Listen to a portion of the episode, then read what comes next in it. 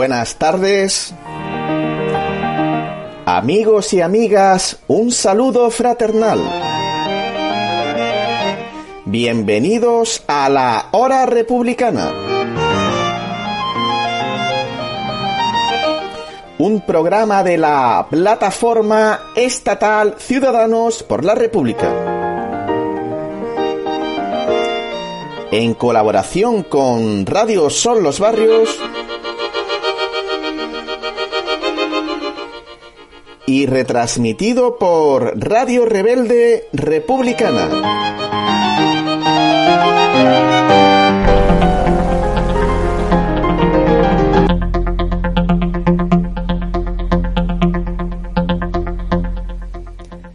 Actualidad republicana, noticias internacionales.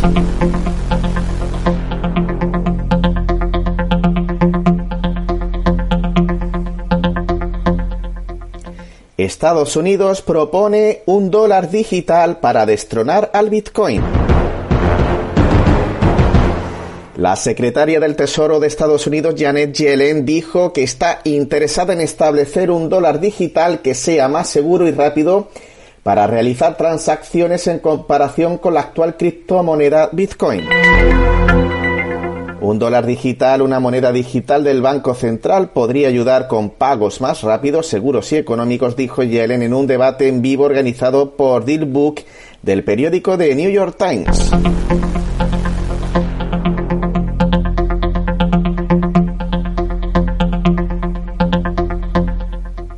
México prohíbe el maíz transgénico y camina hacia la eliminación de herbicida glifosato. La semana pasada el diario The Guardian publicó evidencia en correos electrónicos oficiales de cómo distintas instancias del gobierno norteamericano discutieron con representantes de economía, comercio y relaciones exteriores del gobierno mexicano la negativa a importar eh, glifosato de noviembre de 2019 a pedido de empresas dedicadas al calvideo favorable a la multinacional Bayer Monsanto.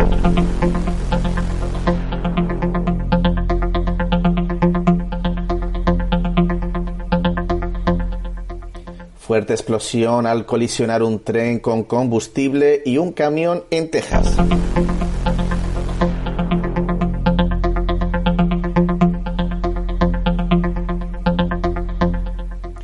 Un tren que transportaba productos derivados del petróleo y un camión articulado chocaron cerca de la ciudad de Cameron en el estado de Texas, Estados Unidos, y provocaron una fuerte explosión. Como resultado de la colisión, al menos 14 vagones del tren descarrilaron. No obstante, todo el personal del tren y el conductor del camión están a salvo, reportan los medios locales. De acuerdo con las autoridades, el tren transportaba carbón, gasolina y un material peligroso en la parte trasera. Por suerte, no llegaron a entrar en contacto con las llamas del incendio.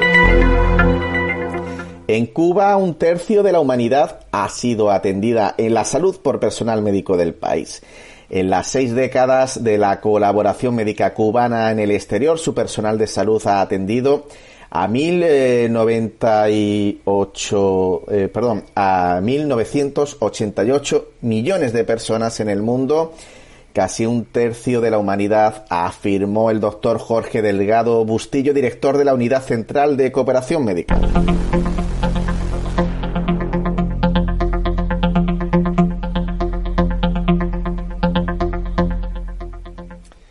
Actualmente, cuando la pandemia de la COVID-19 provoca la muerte de miles de personas a diario, más de 30.407 profesionales de la salud de Cuba se encuentran en 66 naciones distribuidos en brigadas médicas permanentes y del contingente Henry Reeve señaló eh, Cuba.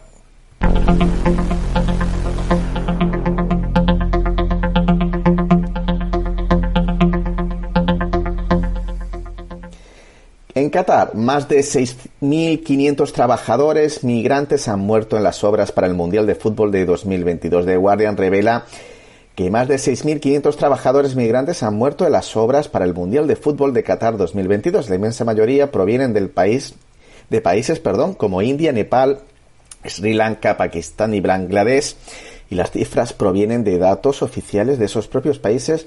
En el periodo 2010-2020 eh, la cifra de trabajadores muertos podría ser aún más alta, pues no se conocen las cifras de trabajadores provenientes de países como Filipinas o Kenia. Además, los últimos meses de 2020 no están contabilizados.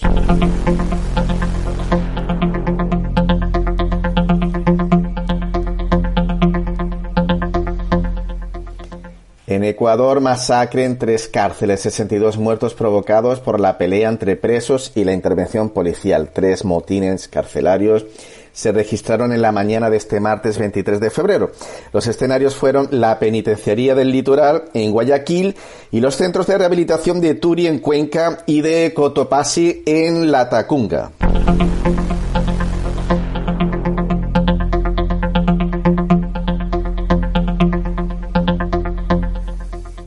Amnistía Internacional descubre quién es Navalny y le retira su consideración de preso de conciencia.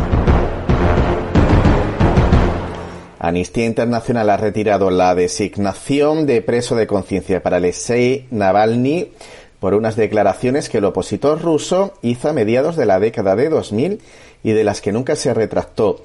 Así informó este martes el periodista del portal de Grayson, Aaron Mate, citando un correo electrónico de Amnistía Internacional. Posteriormente, la noticia fue confirmada por el director de medios de Amnistía Internacional para Europa del Este y Asia Central, Alexei Artemiev. En el email citado por Mate, Amnistía Internacional señaló que ya no puede considerar a Alexei eh, Navalny un preso de conciencia dado que defendió la violencia y la discriminación y no se ha retractado de tales declaraciones.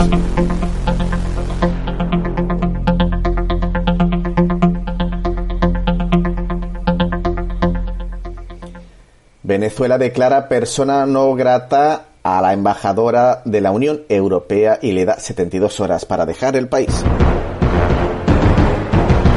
La jefa de la delegación de la Unión Europea, Isabel Brillante, tiene 72 horas para abandonar Venezuela tras la sanción de ese bloque a 19 funcionarios de ese país, informó el canciller de la República, Jorge Arreaza.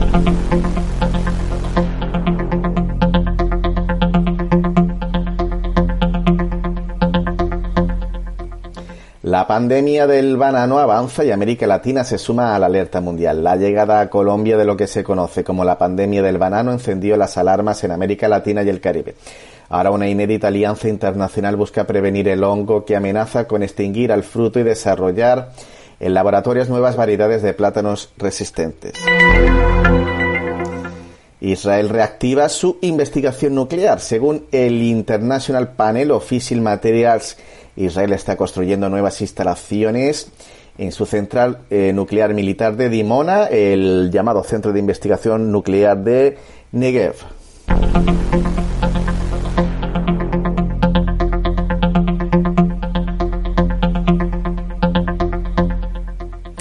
Israel y Pakistán son los dos únicos países del Gran Medio Oriente o Medio Oriente ampliado que disponen de bombas nucleares estratégicas. Arabia Saudita también dispone de armas nucleares, pero se trata de bombas tácticas.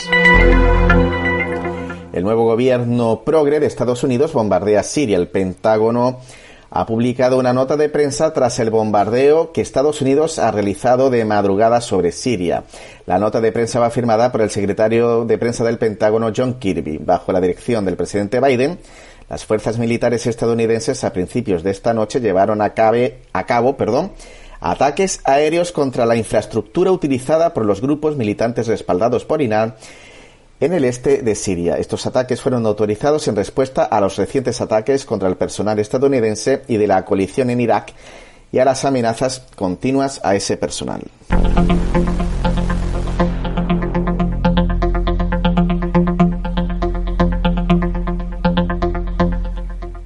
El soldado colombiano que participó en falsos positivos hace el relato.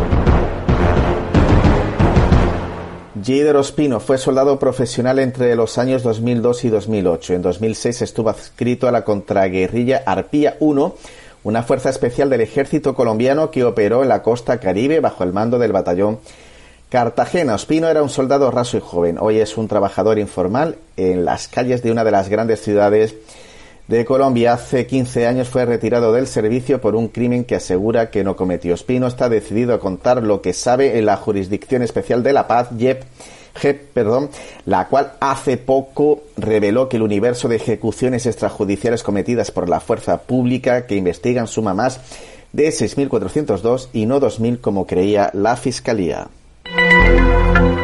Eurodiputados escandalizados con el embajador en Cuba que se atrevió a pedirle a Estados Unidos a acabar con el bloqueo. El alto representante de la Unión Europea para Política Exterior, el ínclito Josep Borrell, ha convocado al embajador de la Unión Europea en Cuba, el español Alberto Navarro, para que dé explicaciones por la carta que envió al presidente estadounidense Joe Biden con la grave petición de que levante el embargo económico sobre la isla. La iniciativa de Navarro provocó que los eurodiputados de derechas pusiesen el grito en el cielo y Borrell les obedeció.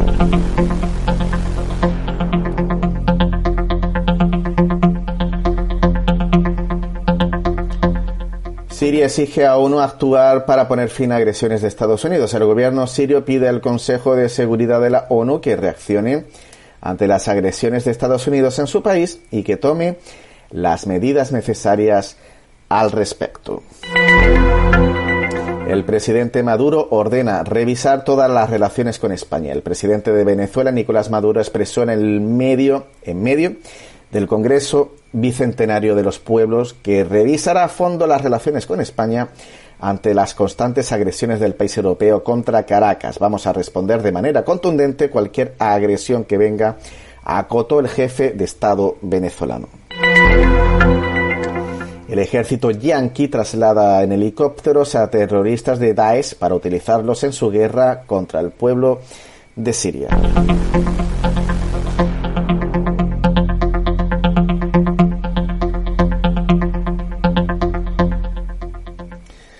Lo hicieron desde su base legal de Shadadi en el sur de Ashakek al desierto de la provincia de Deir Ezor. Defensa antiaérea siria repele agresión israelí en Damasco. Las unidades de la defensa antiaérea del ejército sirio han repelido la noche de este domingo un ataque aéreo israelí en Damasco, la capital. Jorge Arreaza desestima voluntad de España para un diálogo en Venezuela. El canciller de la República de Venezuela, Jorge Arreaza, Desestima que la comunidad internacional quiera propiciar un diálogo sincero con el gobierno venezolano. Presos estadounidenses de todo el país trabajan en condiciones de esclavitud haciendo piezas para misiles Patriot, 23 centavos de dólar por dólar. Condenan al expresidente francés Nicolas Sarkozy a un año de prisión y dos en suspensión por corrupción. Alberto Fernández anuncia que demandará al gobierno de Macri por administración fraudulenta y malversación de caudales en el préstamo con el Fondo Monetario Internacional FMI. El presidente argentino remarcó que el macrismo tomó la deuda de 44.000 millones de dólares sin realizar un debate legislativo previo. El jefe de Estado argentino, Alberto Fernández, anunció este lunes la apertura de sesiones ordinarias del Congreso que su administración iniciará una querella criminal contra el gobierno del expresidente Mauricio Macri por el irregular pedido del préstamo al Fondo Monetario Internacional FMI para determinar quién quiénes han sido los autores de la mayor administración fraudulenta y malversación de caudales de la nación argentina, de la República Argentina.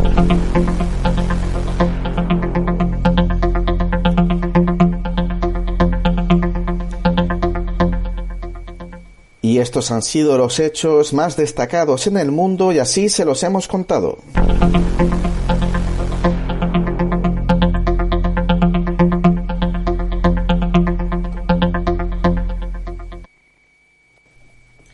A continuación vamos a escuchar a través de la opinión de RT eh, cómo el 26 de febrero el ejército de Estados Unidos pues ha bombardeado Siria en la zona fronteriza con Irak. Eh, el bombardeo de Siria supone que es el tercer país eh, junto a Irak y Somalia que es bombardeado por la administración Biden en un solo mes. El ataque se produce precisamente en momentos en los que el ejército árabe sirio estaba acabando con los escondites de Daesh en el desierto sirio. Después vamos a dar paso a la música del niño eh, siberiano, eh, un prodigio de la guitarra, se llama Max Oxtro y les vamos a ofrecer un cover del guitarrista de metal neoclásico Joe Stum. A continuación tendremos la tertulia política con Juan Ramón Gómez de la plataforma Campo de Gibraltar por la República, Antonio Martín Medina de Alternativa Republicana y un servidor, César Alfonso Viñas, de Cádiz por la República. Eh, tras la tertulia, pues finalizaremos con la música de The Warning, que es eh, con el tema propio Das to Dats The Warning, que es una banda de rock proveniente de Monterrey, México, formada en el año 2013 por tres jóvenes hermanas, Daniela, Paulina y Alejandra Villarreal. Y ya por último, pues terminaríamos con la actualidad republicana, las noticias estatales. Poco después de su llegada a la Casa Blanca, el presidente estadounidense ordenó un ataque aéreo sobre Siria. La operación militar se produjo sin la autorización ni del Consejo de Seguridad de la ONU ni del Congreso estadounidense. Si se fijan, este inicio de video se adapta a la perfección tanto a la presidencia de Joe Biden como a la de Trump. Una coincidencia no muy sorprendente si recordamos que la política exterior estadounidense en su vertiente armada puede estar o no vestida de seda, pero siempre mona se queda sobre todo en Oriente Medio. Pero no es la única coincidencia resaltable entre ambas gestiones que vamos a comentar. Y eso que Biden apenas tiene algo más de 40 días al frente del gobierno. Ahí les va.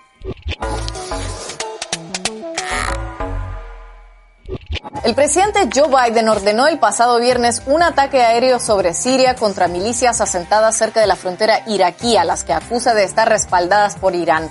El operativo armado sería la respuesta al lanzado hace unas semanas contra una base estadounidense al norte de Irak, del que Washington responsabiliza a grupos armados aliados de Teherán. Joe Biden calificó el ataque como una advertencia para Irán, instándolos a tener cuidado en sus actuaciones en la zona. La Casa Blanca subrayó que el presidente tiene derecho a tomar una acción de ese tipo en el momento y de la manera que elija, aunque algunos congresistas criticaron la medida por no haber sido aprobada por esa Cámara. Biden fue todavía más rápido que Trump a la hora de bombardear Siria. En abril de 2017, el entonces presidente ordenó bombardear una base militar siria que, según el Pentágono, habría servido de depósito para armas químicas, acusación que Damasco niega. Si sacamos cuentas, Donald Trump ordenó el ataque en su undécima semana en el cargo, mientras que Joe Biden lo hizo iniciando la sexta. Por lo que parece que lo de ganar las elecciones y al poco rato bombardear Siria ya es casi una costumbre tan estadounidense como comer pavo el día de acción de gracias. Joe Biden heredó unas relaciones muy tensas con Irán tras la suspensión del pacto nuclear alcanzado con Teherán cuando Obama era presidente y los asesinatos del general Qasem Soleimani y del más importante científico nuclear iraní durante la gestión de Trump. Hoy ninguno de los gobiernos parece tener mucho apuro en retomar negociaciones. Irán dice que no lo hará mientras la Casa Blanca no levante las sanciones unilaterales que mantiene en su contra. Además señala la doble moral de la llamada comunidad internacional respecto al programa nuclear iraní. Según unas imágenes satelitales publicadas hace una semana por un grupo independiente de monitoreo atómico, Israel está expandiendo su principal fábrica de materiales para armamento nuclear.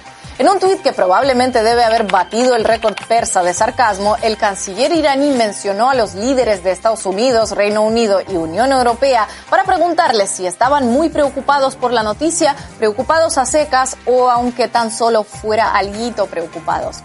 Y si Donald Trump buscó distanciarse de la gestión de Obama frente a Irán, anulando el pacto nuclear y adoptando una postura de dureza, con este bombardeo aliados de Teherán, no parece que Joe Biden esté muy preocupado, que digamos, por distanciarse de la gestión de Trump en este asunto. Pero para ser sinceros, en otros aspectos de política exterior sí se notan los intentos del nuevo presidente estadounidense por alejarse de su predecesor. Ojo, subrayo lo de intentos porque como bien saben, una cosa es intentar y otra muy distinta lograr. Hablamos ahora de Arabia Saudí.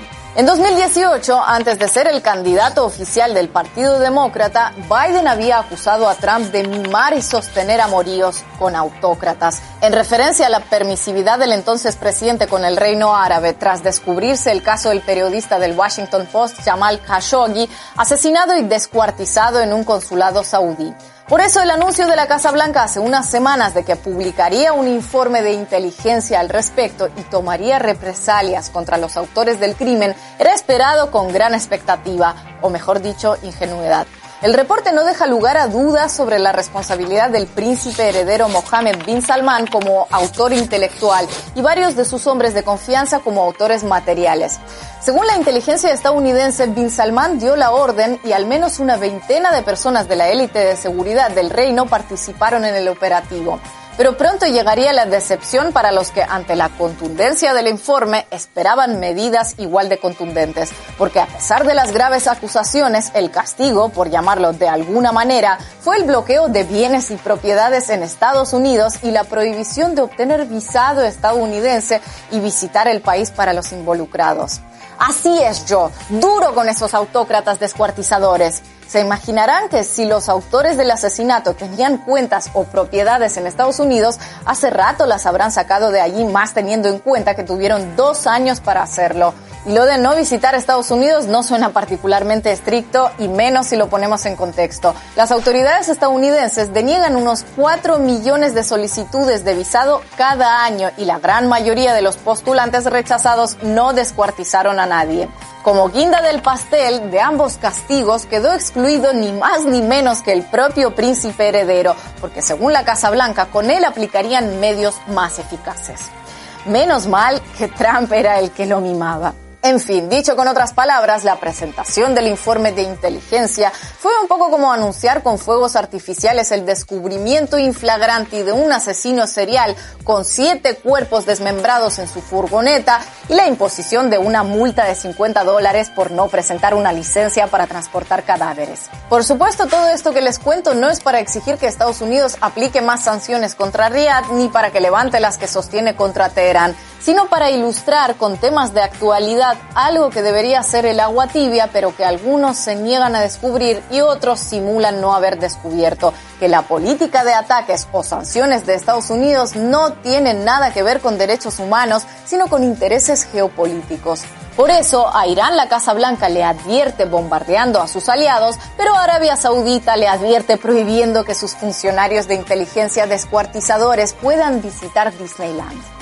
Sí, lo sé, lo admito. Estas coincidencias entre Biden y Trump sobre Irán, Siria o Arabia Saudita no es que sean la sorpresa geopolítica del siglo. Al fin y al cabo, esas naciones ya eran rivales y aliados de la Casa Blanca respectivamente en los tiempos en que ABA encabezaba las listas de éxitos. Pero esta misma semana las noticias nos regalaron otra coincidencia que choca de lleno con los que todavía creen que en Washington se está viviendo un cambio político sin precedentes.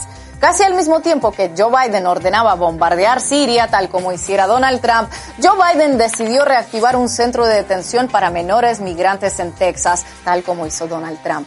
Cerca de 700 menores de entre 13 y 17 años comenzaron a ser llevados a Carrizo Springs, el mismo centro que fuera sede de la polémica de los niños en jaulas en 2019. ¿Recuerdan? Algunos voceros y asesores se apresuraron a aclarar que aunque el centro fue inaugurado por la anterior administración y la actual ha vuelto a activarlo, esa es la única coincidencia entre ambas gestiones. Y que en esta ocasión no se podía hablar de niños en jaulas. ¡Qué alivio! Uh, at the border of kids being kept in cages. Now it's not under Trump, it's under Biden. This is not kids being kept in cages. This is this is kids. This is a facility that was opened that's going to follow the same standards as other HHS facilities. Las aclaraciones no sirvieron de mucho, con los partidarios de Trump señalando el obvio doble estándar de los demócratas e incluso partidarios de Biden como Alexandria Ocasio Cortés criticando la medida. En ahí les va, evitamos caer en la tentación de afirmar que el Partido Demócrata y el Republicano son exactamente lo mismo, porque no lo son.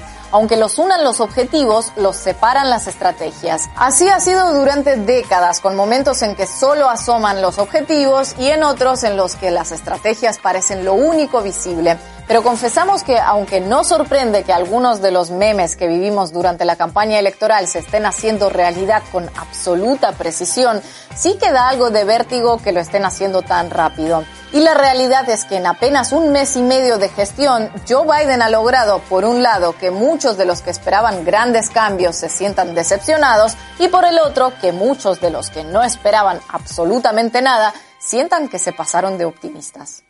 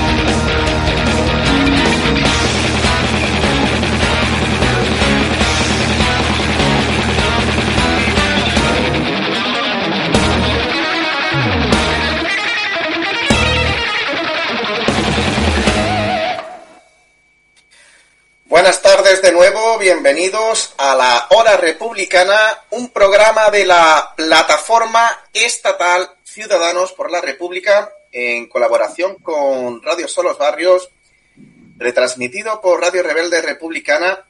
Comenzamos la tertulia política con Juan Ramón Gómez de la plataforma Ciudadanos por la República del Campo de Gibraltar. Eh, buenas tardes, salud y república. Buenas tardes a todos, salud y república. Y un servidor, César Alfonso Viñas, de la plataforma Cádiz por la República, integrada en la coordinadora Andalucía Republicana. Y bueno, pues vamos a comenzar con la actualidad internacional, eh, porque, bueno, pues se pone de manifiesto que la política imperial, imperialista de Estados Unidos, pues es la misma de siempre, eh, ya sea mm, con Biden, ya sea con Trump o ya sea con Obama.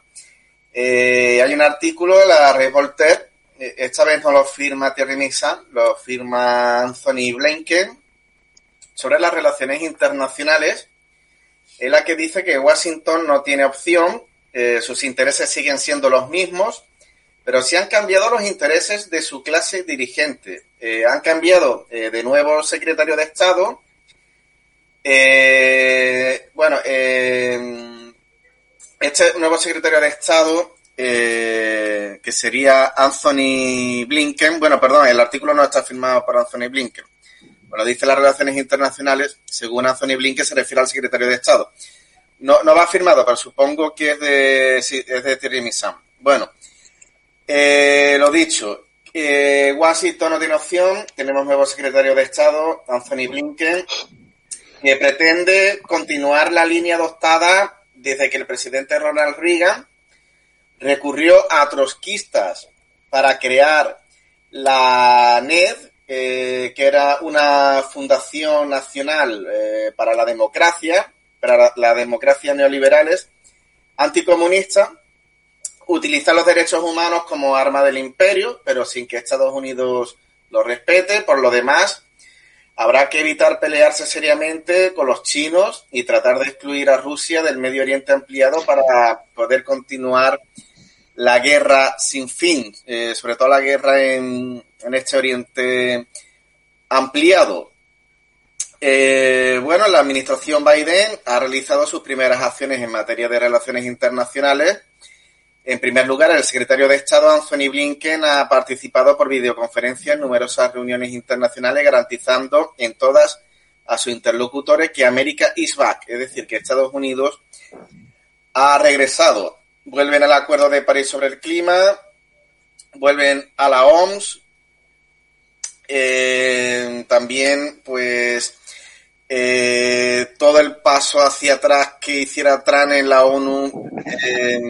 Pues bueno, pues eh, lo mismo, eh, se vuelve al Consejo de Derechos Humanos de la ONU y eh, bueno, pues la administración Biden está negociando además con Irán el regreso de Estados Unidos al acuerdo nuclear llamado 5 más 1 del que Trump se retiró. En cuanto a China, pues China no amenaza la posición dominante de Estados Unidos militarmente, lo que amenaza la posición estadounidense es el desarrollo chino a pesar de todo su cinismo, Estados Unidos no busca jugar al colonialismo de estilo británico y hacer retroceder a China a los tiempos de las hambrunas. Lógicamente, Washington tendría más bien que instaurar ciertas reglas en las relaciones entre la economía estadounidense y lo que se llama la fábrica del mundo, mm, eh, que es China. Los rusos son un caso aparte, son un pueblo capaz de soportar las peores privaciones y que conserva una conciencia colectiva que siempre le permite volver a ponerse de pie. Eh, bueno, ¿cómo ves la, bueno, pues esta vuelta de, de Biden, eh, pues al viejo imperialismo? Bueno, para nosotros, en particular para, para mí, no, no es ninguna sorpresa. Habíamos comentado, habíamos comentado el tema precisamente de que el gobierno de Estados Unidos volvería con los demócratas a las políticas de intervención en el extranjero ya de manera abierta como, como opción y de forma descarada. Un intento que en particular Trump parecía que tenía interés en, abandonar los conflictos fuera del país. No se lo permitieron. Habíamos dicho que Trump quiso gobernar y no lo dejaron, por supuesto. Hizo amagos de querer eh, implantar sus propias políticas y tenía delante, tenía enfrente pues a la oligarquía financierista particular, la oligarquía financierista y, y de los medios de comunicación que lo tuvieron, tuvieron crucificado todo, toda la legislatura. Eh, yo apuntaría en particular una idea que me va dando vueltas en el punto porque habla, ha comentado en el artículo de Terry sobre el Reagan. Precisamente fue el primer el primer muñeco que pusieron de, de presidente, una persona incapaz absolutamente, que terminó siendo eh, un Alzheimer, con Alzheimer profundo, antes de dejar la presidencia incluso, y que le tenían que cerrar el micrófono para que no eh, apuntase ningún tipo de ideas, eh, me refiero a Ronald Reagan, porque se le iba la pinza, no sabía por dónde iba, y se quedaba dormido en las, en las cumbres con otros mandatarios. Una cosa espantosa, ¿no?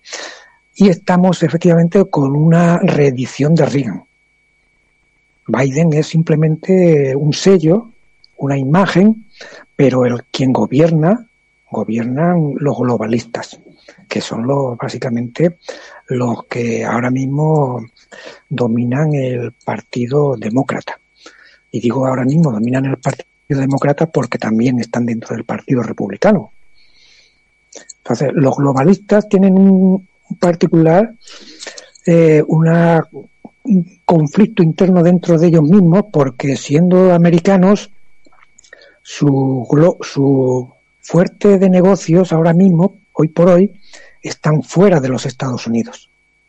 Es el conglomerado industrial mundial, eh, hoy muy volcado en el financiarismo, que está dominado por los anglosajones y pero en particular también por, los, por las firmas americanas. Estos son los que gobiernan ahora detrás del señor Biden, que vamos a repetir otra vez, este señor es un incapaz por, la edad y también por, por conflicto a lo mejor de enfermedad que pueda tener en la que no los que no lo han querido declarar se apuntó en las en las en la campaña la campaña se apuntó de que se le olvidaban estas cosas, eh, en dónde estaba y con quién hablaba en plena campaña y querían dar una imagen de que era un hombre juvenil, dando las carreritas que se daba por ahí, por la, por la Casa Blanca, yendo por el aeropuerto, bajando las escaleras, en plan, en plan sport y dinámico, deportivo con el, con el Obama, ¿no?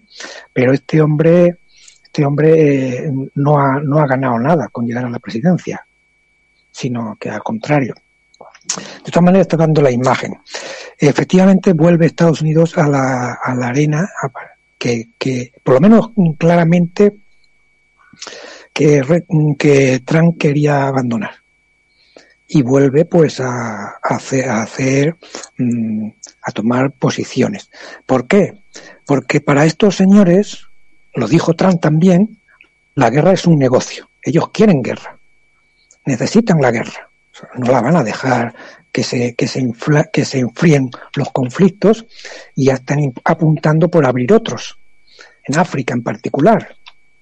O por lo menos se está empezando a visualizar los conflictos que están empezando a haber en África. África es un conflicto también con Europa. Y ahí es el, y ahí está los roces de la OTAN. Y ese es el roce que hay en la OTAN, porque África es un, es un patio trasero de África, de, Europa.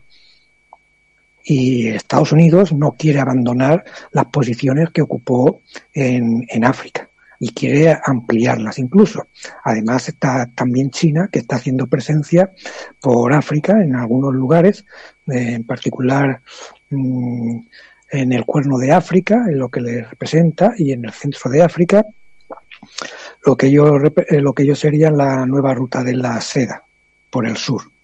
¿Eh? De modo que vamos a ver mm, cómo, y lo estamos viendo ya, cómo este señor, lo apuntan a Biden, pero es el gobierno de los supremacistas, globalistas, que quieren continuar ocupando mm, o, teniendo acceso libre a los lugares que, donde están los recursos que ellos mm, necesitan. Estén donde estén. Y no se ocultan, no se ocultan al decirlo. No lo dicen, lamentablemente, esto no lo, no lo publicita la prensa al uso, los medios de comunicación, pero sí saltan eh, de vez en cuando en algunas, en algunos supuestos documentales de tecnología y de y de cosas extrañas que hay por internet y que hay por ahí por internet eh, donde dicen claramente que, eh, los recursos, concretamente me tropecé con uno que hablaba de las tierras raras y que tenían que entrar los Estados Unidos a la, al terreno, a, China, para hacerse, para tener acceso libre a esos recursos, sí o sí, y que iban a ver cómo lo, cómo lo, cómo lo conseguían, porque no se podía quedar en manos de un sector en particular de los chinos. Y esto um, sorprende, ¿no? Queda uno um, sorprendido que en un documental um, que habla de, de minería o de, o de tecnología, de máquinas y de, y de tal, y que sale el tema de las tierras raras, pues el comentarista hable del acceso que pretende o que necesita acceso libre que necesita Estados Unidos a, a esos recursos o a esos minerales, ¿no? Y luego eh, se enzarzan, se enlazan unos hilos con otros y claro, mm, aparece el ovillo, ¿eh? aparece el ovillo. Eh, estos supremacistas quieren lo, mm, quieren conformar lo que se llama o lo que está por algunos dicen el gobierno mundial aquellos que decían también que el Estado-Nación había desaparecido, que ya no tenía relevancia, pero cuando se trata de, proteger sus intereses, inmediatamente echan mano del Estado-Nación que más cerca tienen. En este caso, el más poderoso, ¿eh? el más poderoso, mm, Estados Unidos, porque tiene el ejército más, más grande, más potente, más eh, extendido de todo el mundo. Hay que recordar que se trata de un ejército que nada más que en el mar tiene 11 portaaviones con más o alrededor de 100 aviones cada uno de ellos. Además de los de los helicópteros y los y los barcos de apoyo que van acompañando a cada uno de los portaaviones, a portaaviones nucleares. Están hablando de 11. Ni una nación, ni una nación eh, eh, se acerca a una potencia mm, parecida. Ni el resto del mundo eh, se acerca a, esa capacidad militar frente a, los Estados Unidos. El gasto de los Estados Unidos en, el, armamento, en militares, en el en el rublo militar, pues supone eh, el doble de todo el gasto mundial. El doble de todo el gasto mundial junto. Lo cual, mm, lamentablemente, es un, un, peligro, peligro para toda la humanidad y para todo, para todo el planeta que, que esto suceda y que esto se consiente. Por eso muchas veces nos sorprendemos, yo me quedo alucinado, cómo se intenta siempre eh, justificar las, las acciones de los Estados Unidos como necesarias y como necesidades y como tal. Una cosa espantosamente vergonzoso porque además mm, hay que enfrentarlo y hay que ponerle eh, su nombre. Recientemente también en el Revolter, en un artículo, hablaba de los 70.000 prisioneros que tiene Estados Unidos en barcos, en cárceles secretas. Como se le cerraron las cárceles secretas que tenía por Europa en particular, pero bueno, ¿cuántas cárceles secretas tiene en el Oriente Medio? Donde van secuestrando y, y, encarcelando a quien les parece cuando les da la gana, como si fuese aquello su territorio. ¿Quién le ha dado a esta gente la autoridad y el permiso? Si va en contra de todos los derechos nacionales, internacionales y de toda la justicia y de todo el... Pero bueno, ¿cuándo se le va a parar a esta gente los pies? Por supuesto que la comunidad internacional tiene que pararle los pies. Y yo en, relación a los temas de Irán, yo a Irán, yo pediría compensaciones por el daño que ha provocado las sanciones. Y a Venezuela también le, pediría a los Estados Unidos compensación. Y a, la, y a la Unión Europea también. Una compensación por unos, unos perjuicios y unos daños han causado alevosamente, ilegalmente, y, esto no se puede ir de rositas. Tú, ustedes quieren negociar con nosotros, pues entonces vamos a, pedir compensaciones de los daños que han provocado.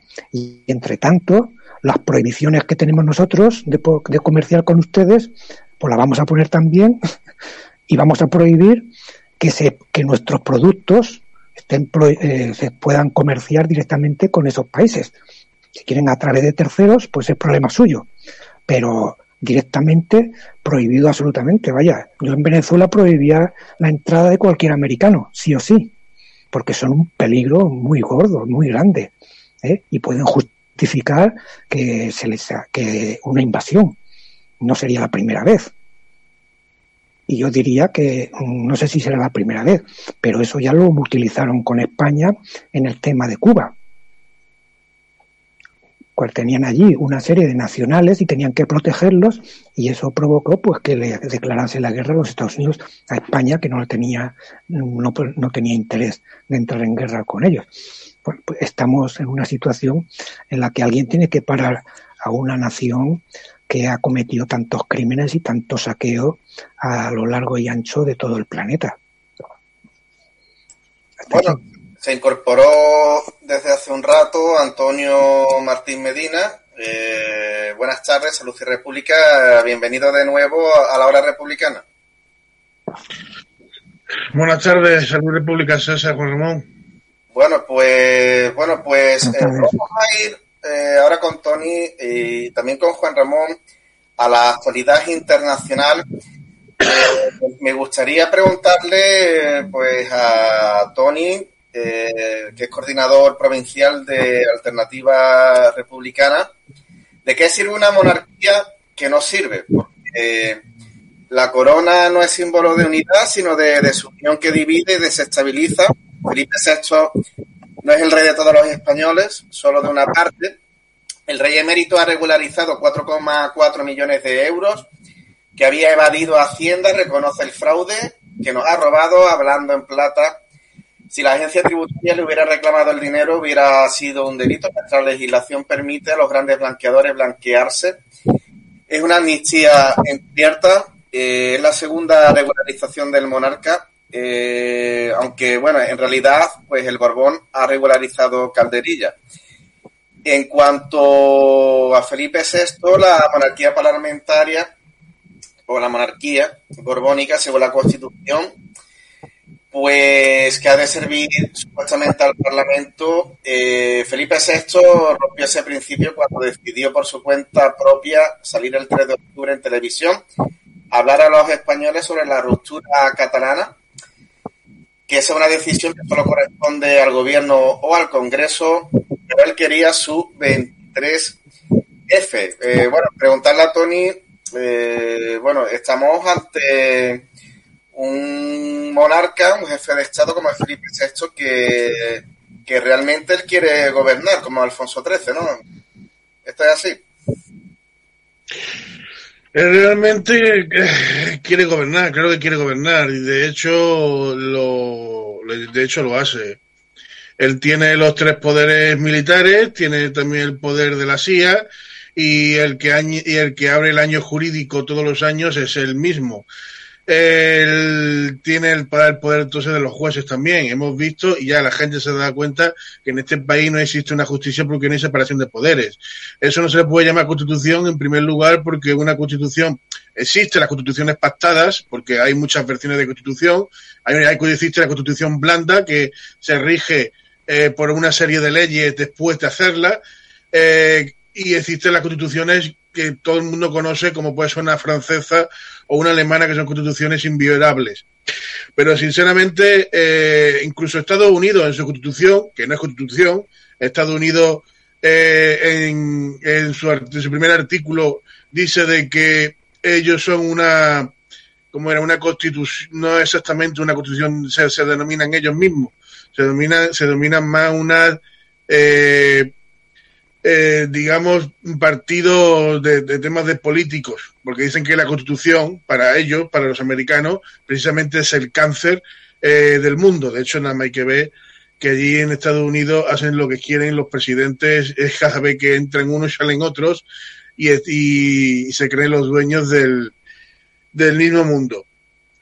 Y Felipe lo que quiere evitar, y como muchas veces hemos, hemos comentado, a nosotros nos parece que este partidillo, este partido reunido de veteranos militares españoles, que es vos, eh, creemos o pensamos o estamos casi en la certeza de que pertenece a la al cabeza de Felipe VI, que intenta volver a introducir también militares dentro de, de un gobierno, del gobierno eh, español, meter a gente veterana de guerra y para que digan tonterías como lo que dijeron hace un par de meses, que hay que matar a medio a un tercio del país de hijos de puta rojos, palabras textuales del militar.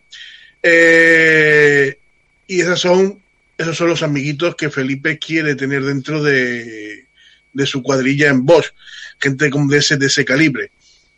Yo no sé hasta qué punto en un país que se denomina democrático, lógicamente, como este país no lo es, estamos viendo como partidos como vos funciona, partidos como la Falange funciona, partidos de extrema derecha eh, con ideología nazi también funcionan en nuestro país. Eso a lo mejor en Alemania era, es casi imposible verlo. Eh, a lo mejor vos en Alemania sería prácticamente imposible ver un tipo de partido que, que diga viva Hitler porque ellos dicen abiertamente viva Franco, viva España, viva Rey. En Alemania, quien dice viva Hitler termina unos cuantos años en prisión. Aquí al revés. Aquí el que dice que fue, aquí el que eh, dice de que el rey tendría que estar criando marva, por ejemplo, el que termina en la cárcel. Eh, y sin embargo, el que dice viva Franco, el que terminan poniéndole un altar.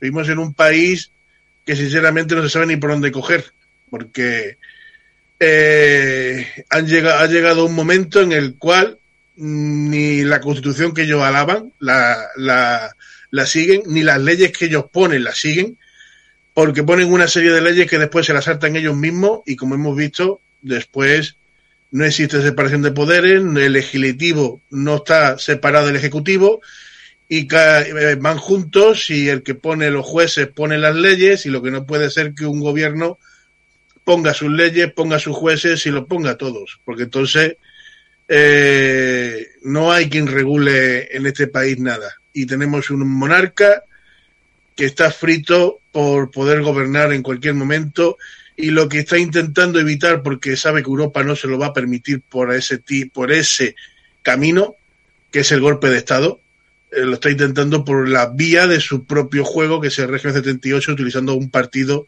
para poder llegar a, a poder gobernar un poco más en la sombra y tener más control. Sí, bueno, eh, ya por entrar en debate, bueno, has hecho alusión a la constitución de los Estados Unidos. Bueno, han nombrado tres constituciones republicanas, eh, en concreto Estados Unidos, que una república federal. Bueno, la constitución de Estados Unidos vamos, si es una constitución, es una ley suprema, lo que pasa es que es algo ya decimonónica de 1787, lo que sí tiene 10 enmiendas. Eh, lo único que ocurre es que, claro, al ser una república federal, pues cada estado tiene también sus propias leyes. Y en relación a leyes municipales, pues están mucho más avanzados que nosotros, ¿no? Eh, eso con respecto a lo, que sí es verdad es que los presidentes no son los que ¿no? Lo, estamos, lo comentaba anteriormente Juan Ramón, eh, Ronald Reagan, ahora Joe Biden, son monigotes que realmente pues están eh, al servicio de, las élites de ese país o de, la plutocracia. Y bueno, has comentado algo de Felipe VI sobre, sobre los servicios de inteligencia, creo que has dicho la CIA. Bueno, yo, yo supongo que te referías a los servicios secretos españoles, ¿no? Bueno, que como jefe de Estado tendrá sus relaciones con el CSI que lo informará eh, de forma eh, continua eh, sobre, bueno, pues sobre, lo que ocurre en España. Bueno, pues al hilo de lo que has comentado, pues yo creo que Juan Ramón pues también tendrá mm, eh, su opinión, ¿no? Sobre la situación actual. bueno, pues continúan también las, están continuando las manifestaciones por la liberación de Pablo Hasél los medios de comunicación se están centrando más en los deterioros en las calles, los destrozos, que es algo que, por ejemplo, con los chalecos amarillos, pues sí que hemos visto en Francia. Y bueno, recientemente, en una manifestación en Madrid por la sanidad pública, pues han detenido a un secretario general de oficios varios de CGT en Madrid. Mientras que, por, por porque bueno, llegaron unos ultrafascistas, como dice Tony, y resulta que, bueno, que este secretario general de CGT, pues, pues le diría que no podían estar ahí, y la, policía se posicionó de parte de los neonazis, estuvieron hablando con ellos, pero al secretario general de CGT lo han detenido. ¿Qué es lo que sigue ocurriendo en este país? Eh, Juan Ramón. Sí, bueno, pues en este país sigue sucediendo que no se ha superado lo que se debía haber o lo que nos han contado que se superó, que ya se vive en un Estado de Derecho, lo cual es absolutamente falso, no se corresponde con la realidad, como estamos viendo, y el hecho de que el señor Juan Carlos, que ya no tiene una función en el Estado, no cumple ninguna función, y que debería, o nos lo han querido contar, de que ya era un ciudadano más, se está demostrando que no, una vez y tras otra. ¿eh? ¿Por qué? Porque lo protege su hijo. Tiene esa capacidad, tiene esa posibilidad, tiene, como dicen, pues ese poder de hacer lo que, lo que le venga en gana y el resto puede de decírselo. Efectivamente, Felipe VI, o más que Felipe VI, la propia monarquía es el problema que tiene este país. Una monarquía que efectivamente no protege a toda la ciudadanía de la misma manera, sino que protege a una clase concreto, a una, un colectivo, un sector de la población, pues que comparte de alguna manera el poder con, con el jefe del Estado, ¿no? Como vimos en la España 2000, aquella, ¿no? Hoy una la noticia en particular que España vuelve a tener cuatro millones de parados. Cuando hablan cuatro millones es que son cuatro millones efectivos de señores, de personas, también supongo de mujeres, de señoras, pues que están inscritos en las listas de las personas en busca de empleo. Porque hay mucha gente que ya dejó de, de estar en las listas, porque no sirve absolutamente para nada estar en una lista de empleo no le, no le facilitan, ni se lo buscan, ni tampoco le indican, eh, le dan alguna orientación para que pueda mm, buscar un empleo a través de los servicios que se llaman de, del SAES y demás, ¿no? España, eso es una, una lacra muy, muy, muy, muy potente porque impide que el país pues pueda mm, dar una, pueda colaborar o pueda mm, estructurarse socialmente, ¿no? Con cuatro millones de parados, lo cual supone oficialmente más del 20% de la más del 20% de la población inscrita en el paro. eso es un derroche, un derroche insostenible. Eh, más allá de eso, políticamente, el tema de Pablo Hassel sigue coleando no solamente en el plano interno, el plano del nacional.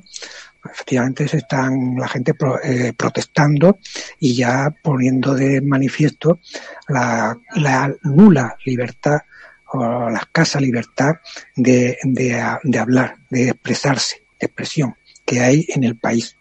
Como dice Pablo, claro, a todo el mundo no lo pueden encerrar, pero encierran a los más eh, significativos, a los más mediáticos, para, para, para escarmentar, para ejemplizar, ¿no? Efectivamente, para eso es. ¿eh? Esto, mm, esto es, en, el, en, el, en el, eh, todos los noticieros internacionales está en noticia el tema. Y se señala a España como un país que por supuesto carece de absolutamente libertad, porque mm, también la Unión Europea se permite el lujo de ir aleccionando a unos y a otros estados, incluso directamente a Rusia, de cómo tiene que comportarse o que tiene que someterse a sus dictados para ser un país demócrata. Otro detalle es el tema de Polonia, que pertenece a la OTAN y que está siendo señalado como un país donde no existe la separación de poderes, porque supuestamente una ley permite eh, tener, eh, o por lo menos mm, eh, dar cuenta a los jueces de las acciones que, que, toman, ¿no? o de las, o de alguna manera mm, algún tipo de no conozco la ley y la noticia es escueta y, y no lo aclara con toda claridad. Pero el tema es que no hay eh, separación de poderes y esto se lo está acusando la propia Unión Europea, eh, la, el Parlamento, parece ser, y también el gobierno de la Unión Europea, eh, el Consejo Europeo. Lo cual mm, llama la atención que a Polonia la estén eh, señalando y a España la estén protegiendo. Porque se trata que España tiene un jefe de Estado que es sumiso totalmente a, las, a los dictados que le, que le mandan desde la, desde la Unión Europea. Y efectivamente hacer lo que le pida la Unión Europea, sí o sí. De tal modo que para salir de la crisis en España ya tienen preparados los planes específicos. ¿Y en qué consisten? Pues en gastarse 11.000 millones, 11.000 millones en este año parece ser que va a ser ¿eh? Para abrir España al turismo. 11.000 millones que van a ir al turismo para que vuelvan otra vez a solazarse, a tomar el sol y a que les sirvamos las copas, los que estamos por aquí, los que tengan capacidad, los que tengan posibilidad de servirle las copas a los alemanes, a los franceses, a los belgas y a los que quieran venir, que para eso la Unión Europea está preparando con toda rapidez un supuesto carné que permita eh, acreditar que se está libre de COVID, por alguna manera y no sé de qué manera quieren también, a partir de que sea un, carnet que permita la libre circulación y libre entrada de en los aeropuertos y por las carreteras a estas personas que tengan este carnet y que y protegerles su identidad. Esto, mm, esto es peligroso y viene más, sobre todo en particular, pues viene a, a poner a la población en doble, triple o cuarta velocidad.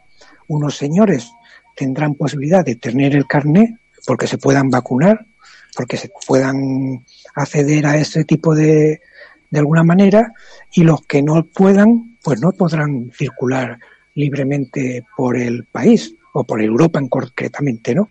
En concretamente, por Europa. Porque si no hay vacunas para todo el mundo, ¿a quién va, a quién le van a dar el carnet? Se lo van a dar mm, pues a quien tengan dinero otra vez, a quien puedan pagarse las, las pruebas, que ya sabíamos que las primeras PCRs costaban entre, entre 90 euros y ciento y pico de euros. Luego han ido bajando a la medida, supongo, que ha, habido más, más stock, estocaje de este tipo de sustancias y, las han abaratado, ¿no? en concreto, hablando del tema de la monarquía, el país tiene un problema muy gordo con un señor que es un incapaz, no tiene capacidad eh, de gobernar ni de aclararse muy bien qué España quieren y qué nos quiere imponer, más allá de, la que les interese a los banqueros y a los grandes industriales.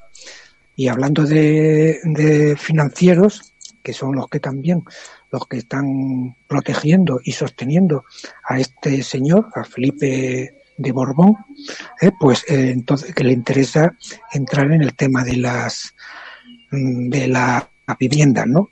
Y tenemos un país que se está, eh, está echando a la gente de sus casas, continúan los desahucios, sí o sí, y un montón de gente que se sabe, que se conoce, que están ocupando casas de los bancos, protegidos por algunos jueces también, posiblemente. Eh, no se sabe cómo se hace esto, pero en particular se hace con un tema, eh, el pase a, una, a, una, a un limbo. Esta gente que estaba haciendo, ocupando un piso no puede, una clandestinidad iba a decir, a una clandestinidad. No puede dar la cara. No puede ir a votar y decir vivo aquí, porque es una casa que no que, la está ocupando además ilegalmente, que pertenece a un fondo buitre, que el fondo buitre no está pagando tampoco los impuestos correspondientes porque los bancos no pagan los impuestos correspondientes a las viviendas que tienen en propiedad que para colmo hacen una ley y sacan unos chiringuitos que son eh, poseedores o depositarios de las viviendas de los bancos. Y ya no son los bancos los que tienen la eh, son los depositarios de las viviendas, sino un chiringuito que pertenece al banco. Lo cual es eh, retorcer la ley de alguna manera para impedir que, que, paguen unos impuestos que el resto de la población tiene que pagar sí o sí, porque si no lo desahucian. Entonces, eh, este país mm, tiene que refundarse, lo hemos dicho tantas veces, tiene que refundarse. El partido este de los apostólicos que se parten el pecho por eh, los Borbones, y digo los Borbones porque le da igual si es Felipe, como si es Juan Carlos, como si es eh, la infanta en este caso también hemos visto cómo por un por una frasecita que aparece al pie de la televisión y despiden fulminantemente al señor que ha puesto que ha puesto en comunicación a la nieta con su abuelo.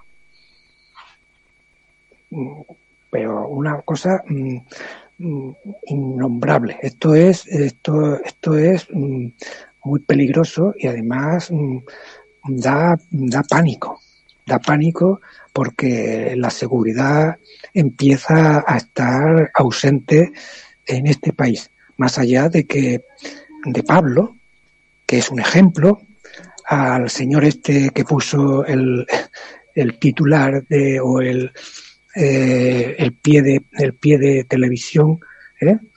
la, la, la, la, capacidad de fulminar a la gente por, por, un, por respirar es muy peligrosa y está señalando que, que, te, que, bueno, que te calles porque tú no sabemos por dónde vamos, vamos a terminar. ¿eh? Y esto, esto viene, por supuesto, viene como consecuencia de una monarquía que tiene los pies de barro, que cada vez eh, se le ven más, eh, menos apoyos en la, entre la población, ¿eh? se niega, por supuesto, a ponerse incluso en un referéndum porque no iba a salir, por más que quieran, ¿eh? sí, o, sí o sí, y menos si le dan el micrófono libremente para que puedan hacerse campaña. Si quieren o no quieren monarquía y a ver quién defiende la monarquía. ¿Eh? y quién pues y quién estamos en contra de que esto continúe, de que haya un señor protegido por, por los poderes, por todos los poderes, por todos los poderes, en particular por lo que llaman judicatura, por la judicatura, eso que llaman justicia, y que es, como hemos dicho tantas veces aquí también, efectivamente, él es el jefe de las jueces y así se muestra con toda claridad. ¿Eh? Lo cual, pues, es también a las alturas que estamos, nos está señalando con el dedo, es un señalamiento con el dedo, cuidado que te estoy vigilando, ¿no? Cuidado que te estoy vigilando y además mira por dónde vas. Luego no va, lo que está sucediendo en Cataluña con los apostólicos estos, los ultramonárquicos, ¿eh? reaccionarios, ultranazis, ¿eh? estos que se dedican a, a perseguir a, todo aquel que no que no comulga con, con, los monarcos, con, con, el Estado este, que ellos los catalanes dicen el Estado, y señalan a, Felipe como si fuera España. España no es Felipe. Lamentablemente se equivocan los catalanes. Yo espero que alguno, eh, alguno abra la mente y entienda que España no es Felipe ni son los Borbones. Que tienen que apoyar, si quieren echarlo, tienen que contar con el resto del país, con el resto de la población. Ellos solos, eh, pues no lo van a, no lo van a conseguir. Además, se equivocan, ¿no? se equivocan si eh, se señalan Cataluña contra el resto del país. Pero el resto del país tampoco tiene culpa, o a cierto modo, como decía el padre de lo que se llama la democracia española, Jean-Jacques Rousseau, ¿no? Por la fuerza, si te por la fuerza te obligan a obedecer, pues haces bien si obedeces. Pero otra cosa es que con la fuerza te puedas quitar la obligación de obedecer y todavía hacer mejor. ¿no? Pero para la fuerza hay que, hay que acumular esa fuerza. Eh, vamos a darle también eh, la palabra a Tony para que él pueda comentar su opinión. Eh, bueno, lo, último que ha acontecido en cuanto a represión sindical ha sido la irrupción de un grupo neonazi que empaña la manifestación por la sanidad pública en Madrid. Eh, bueno, fue integrantes del grupo neonazi Bastión Frontal, empañaron la manifestación en defensa de la sanidad pública por la Coordinadora Estatal Antiprivatización de la Sanidad. Eh, bueno, hay que decir que la mañana parecía ideal para que la manifestación convocada por esta coordinadora en 60 ciudades de todo el estado transcurriera con normalidad en Madrid, pero la irrupción de un grupo reducido de, neonazis pertenecientes al grupo Bastión Frontal terminó por empañarlo. Hubo insultos, la policía empujó contra la resistencia pasiva de los manifestantes que se negaban a avanzar hasta que los nazis se fueran, pero y entre empujones, pues eh, lo más eh, lamentable es que se llevaron detenido al secretario general de oficios varios de CGT eh, zona sur. Bueno, pues preguntarle al compañero Tony, Antonio Martín Medina, bueno, ¿cómo ve él pues este ascenso del fascismo? Bueno, Juan Ramón pues ya no, nos ha comentado y en relación a lo que tú decías, que, bueno, pues Felipe VI maneja el servicio de inteligencia, nos están vigilando, están represaliando, eh, tomando represalias con los más, eh, digamos, los más activos, los líderes que, más se ven, eh, para meternos miedo. Y bueno, también preguntarte, bueno, desde Alternativa Republicana, desde, Alter, desde Alter, ¿cómo habéis celebrado el 28 de febrero? Porque, mm, bueno, no se han podido hacer muchas manifestaciones Supongo que el 8 de marzo pues eh, tampoco podréis participar en la calle, a no ser que sea en ciudades concretas. Eh, bueno, decirte que el 8 de marzo hay una concentración en Algeciras, en la, Plaza Andalucía, cada por CGT, en concreto en relación a la enseñanza y el Día Internacional de la Mujer Trabajadora.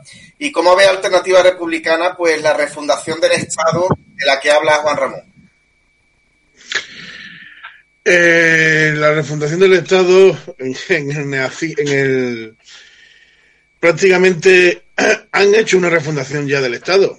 Estamos viendo como el nazismo ha crecido y han hecho una refundación hacia, hacia eh, la violencia y hacia el nazismo.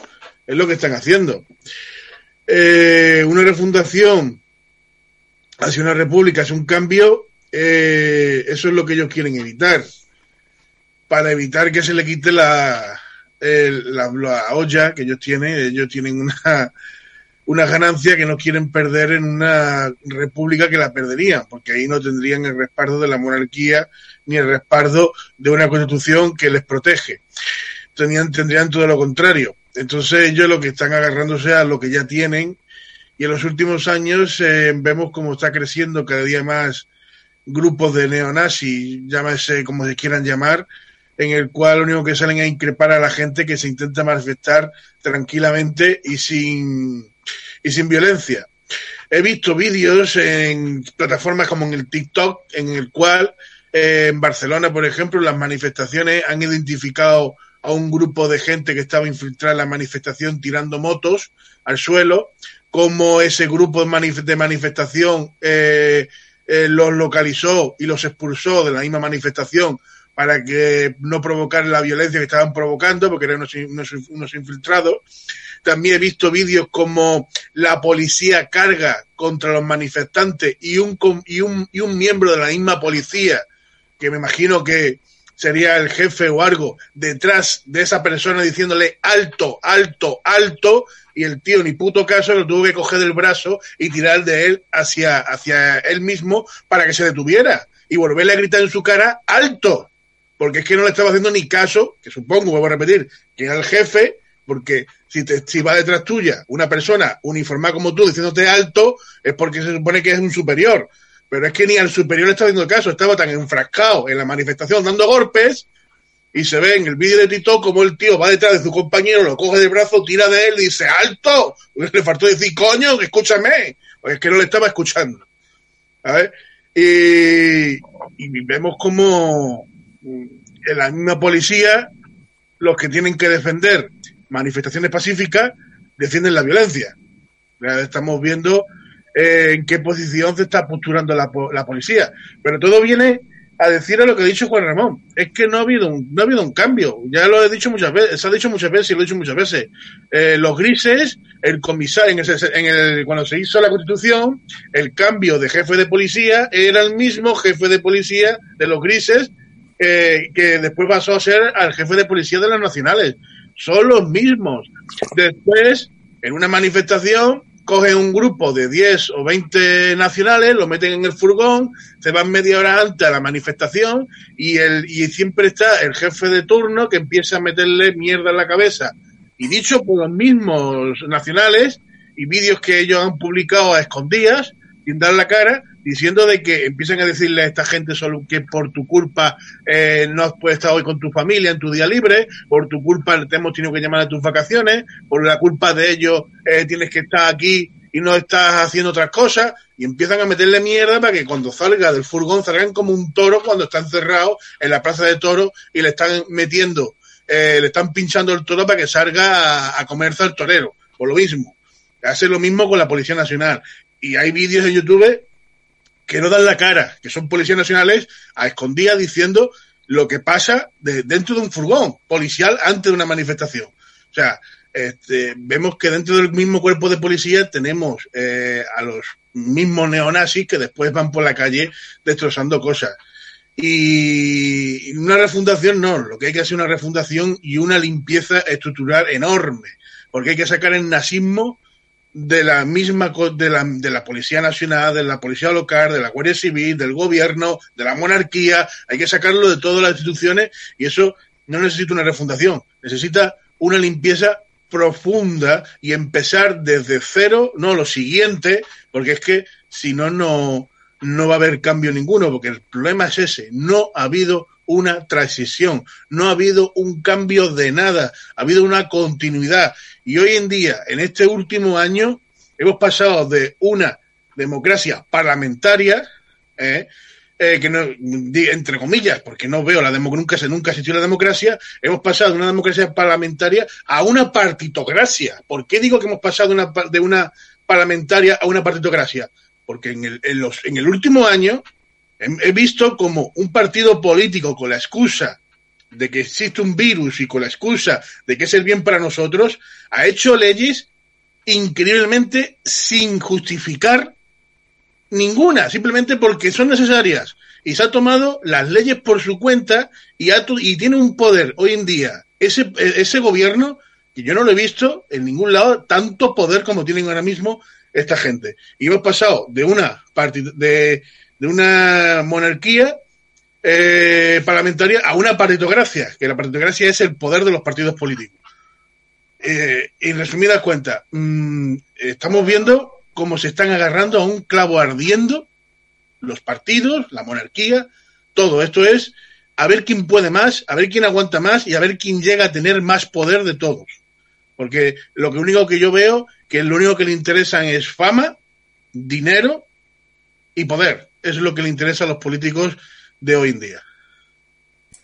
Sí, es cierto en relación a lo que Tony está comentando, que según el libro de Naomi Klein, la doctrina, la doctrina del shock, pues el poder está aprovechando para, bueno, para aprobar leyes. Bueno, primero que la pandemia está tapando de alguna manera la depresión económica que se avecinaba, eh, de la misma manera hubiese habido eh, pandemia o no pero que sí que mm, los gobiernos pues aprueban leyes eh, aprovechando el shock que provoca el miedo que provoca la pandemia eh, para hacernos ver que este, tipo de leyes pues son normales. Y bueno está llegando a la enseñanza pues por ejemplo la modalidad telemática que eso no era no era una cosa normal antes de la pandemia pero ahora sí que lo es y, y toda una serie de medidas que estamos viendo.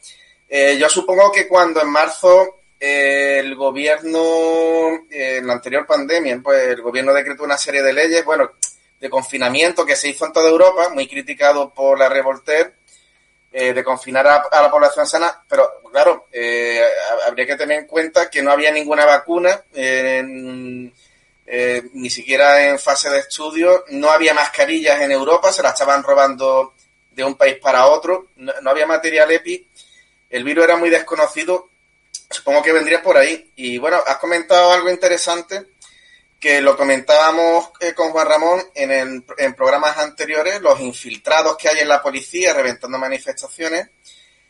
Eh, bueno, eh, por ejemplo, has comentado el tema de la transición, que no hubo depuración de cargos. Por ejemplo, pues existe todavía la Audiencia Nacional, ¿no? que se considera que es algo que deriva del franquismo y que, bueno, pues eh, al no haber depuración de cargos ni en la estructura militar, ni en los jueces, ni en la policía, parece que ha continuado una ideología donde mm, se ha puesto más de manifiesto en los militares, sobre todo los militares retirados, eh, por las declaraciones que hicieron por WhatsApp, eso, lo, que tú comentaste.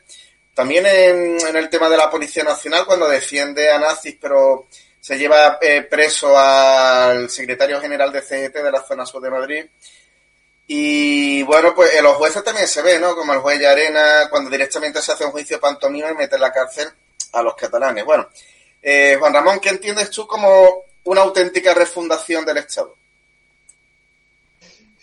Bueno, el Estado, desde mi punto de vista, y eh, Legalmente, judicialmente, consiste en elaborar una, una ley máxima, una ley que lo que se llama constitución. Y la, el nombre de constitución viene de constituir, de formar, de crear, ¿eh? entre la, eh, de, crear el pacto que se llama lo que en la políticamente en la pacto social, de Rousseau, por ejemplo, el contrato social. Sí, eh, bueno, Rousseau hace una, una teoría una teoría social política del tema, pero mm, son muchos los filósofos que hablan sobre lo que es el pacto social, que unos lo, algunos lo niegan y otros lo, lo, lo, pues lo, mm, lo defienden, ¿no? Pero efectivamente mm, eh, la Constitución viene de constituir. Entonces, elaborar una, una ley máxima que recoge los intereses y el, de, el, sentir de una población concreta en un tiempo concreto. Se ha hablado antes de la, de la Constitución de los Estados Unidos, que efectivamente se trata de una constitución muy antigua, que no es de las más antiguas, pero sí bastante antigua y algunos consideran que ya está obsoleta. Bueno, se trata de una constitución federal. Y en la constitución federal eh, lo que recoge es eh, la, unión de los distintos estados. Y luego efectivamente resulta que Estados Unidos como Estado federal, cada estado particular, pues tiene su propio parlamento, su propio justicia, su propio órgano judicial. Se diría que se trata de un estado dentro del estado, pero es que se trata de, en particular de, distintos poderes a distintos niveles. El Estado federal se ocupa de las fronteras exteriores y de las relaciones con el extranjero, con los, otros países, y los internos se preocupan de los problemas particulares de cada uno de los estados internos, sin interferir en los estados eh, laterales, colaterales, ni en ningún otro de los estados cada estado luego eh, se, ponen de acuerdo en el, en el conjunto, en lo que es el, Estado federal, en el Estado superior. Y los municipios, o, o, lo, les llaman condados, en Estados Unidos en particular le llaman condados, en otros países federales le llaman de otra manera, los municipios pues también tienen un poder cercano a la ciudadanía en el cual el Estado federal no tiene posibilidad de entrar.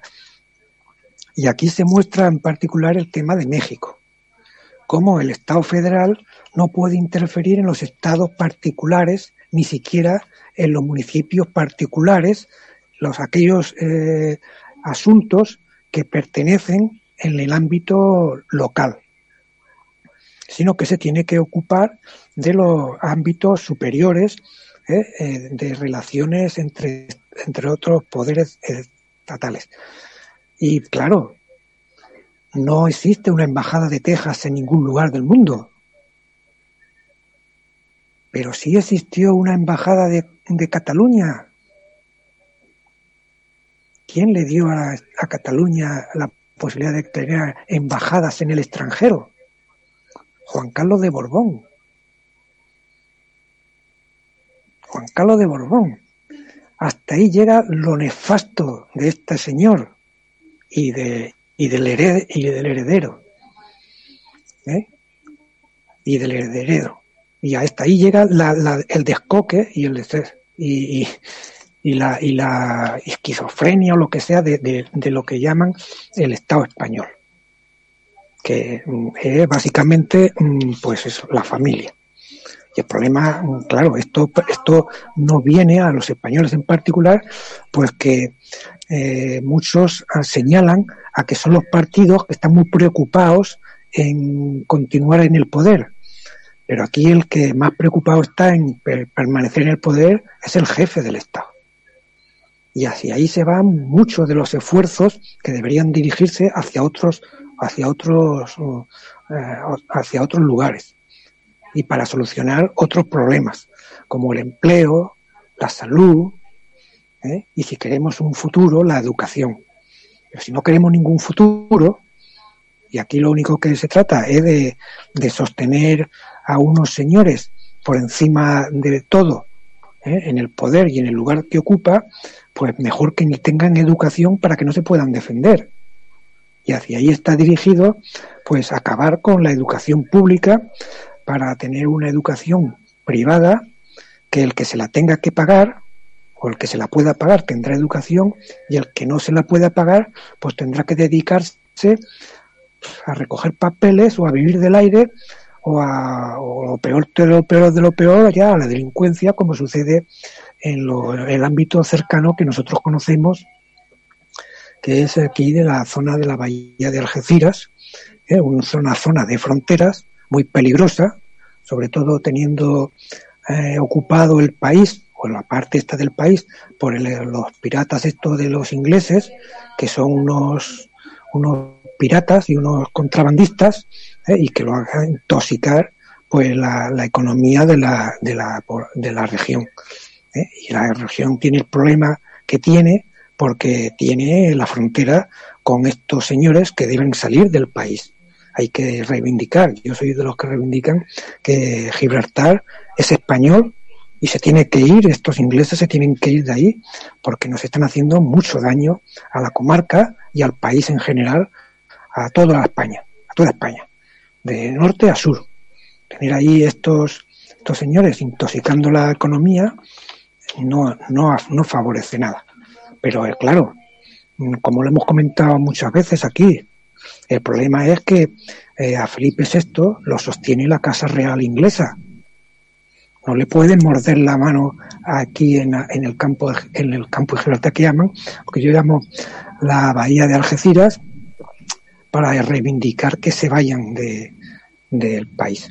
Un inciso, Juan Ramón, eh, porque la reivindicación de Gibraltar español está muy relacionada con la extrema derecha y con la derecha, ¿por qué la izquierda no lo reivindica? Yo ahí me pierdo con estos señores que se quieren hacer progresistas, eh, porque la derecha en realidad no reivindica Gibraltar.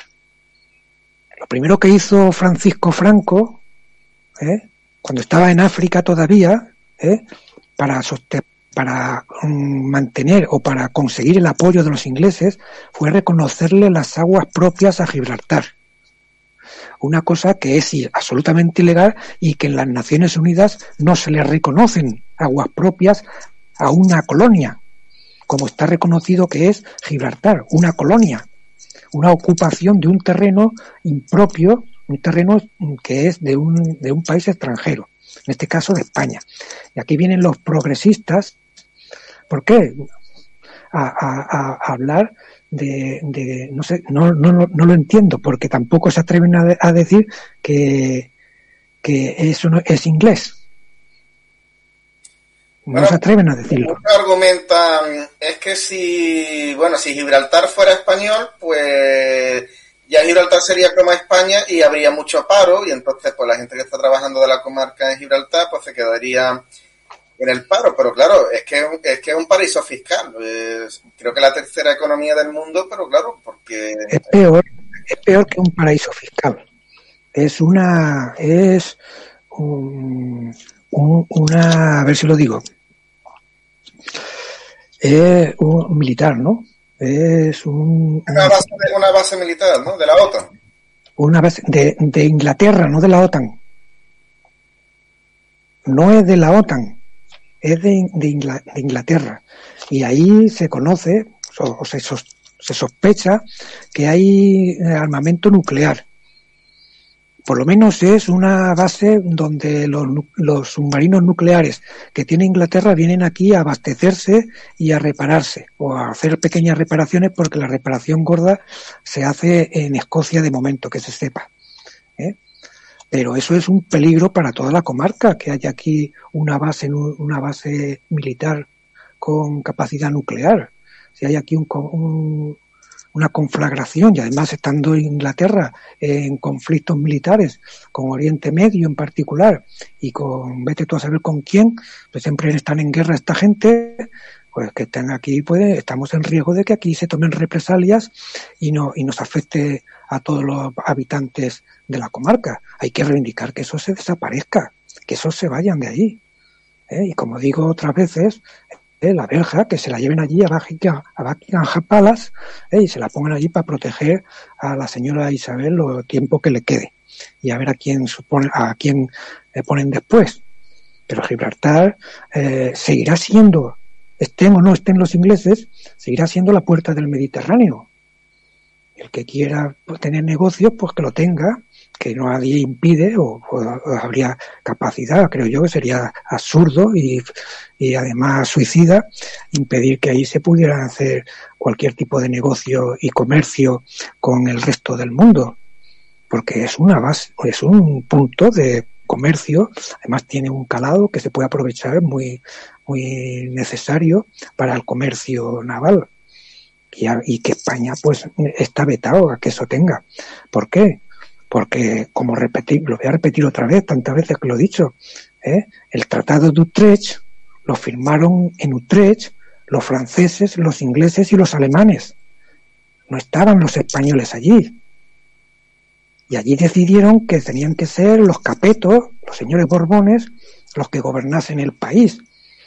Pero es que hay algo más. A Francia le dieron la Luisiana, que eso no se suele decir mucho. La parte de, Estados Unidos, que llamaban Luisiana, se la llevó Estados en eh, la Francia y después se la vendieron a los, a los estadounidenses. Y la Luisiana, que era una parte colindante con México, ¿eh? pertenecía a España y los Borbones se la cedieron a los franceses en el Utrecht. El Tratado de Utrecht no la cumplió nadie nunca, y menos los ingleses, que hablaban de la, de la ciudad. El tratado se habla de la ciudad, el que ha tenido la posibilidad de verlo y de leerlo, que tampoco sea su público, se habla de la ciudad y el acceso al mar, el puerto. Calpe, la montaña, no está dando, no está en el Tratado de Utrecht. Ni el aeropuerto, ni lo que ahora ocupa el aeropuerto. El istmo. Y por supuesto el istmo, que también fue una ocupación ilegal ¿eh? por parte de los ingleses después de la, de la pandemia que tuvieron allí de cólera. Y eso lo tienen que devolver, más que lo tienen que devolver, se tienen que ir de ahí. Yo, yo le reconozco a los gibraltareños la autonomía que se merecen y, que, el autogobierno que, pues, que tienen derecho a que lo tengan dentro del Estado español, como todos tenemos derecho a tener autogobierno.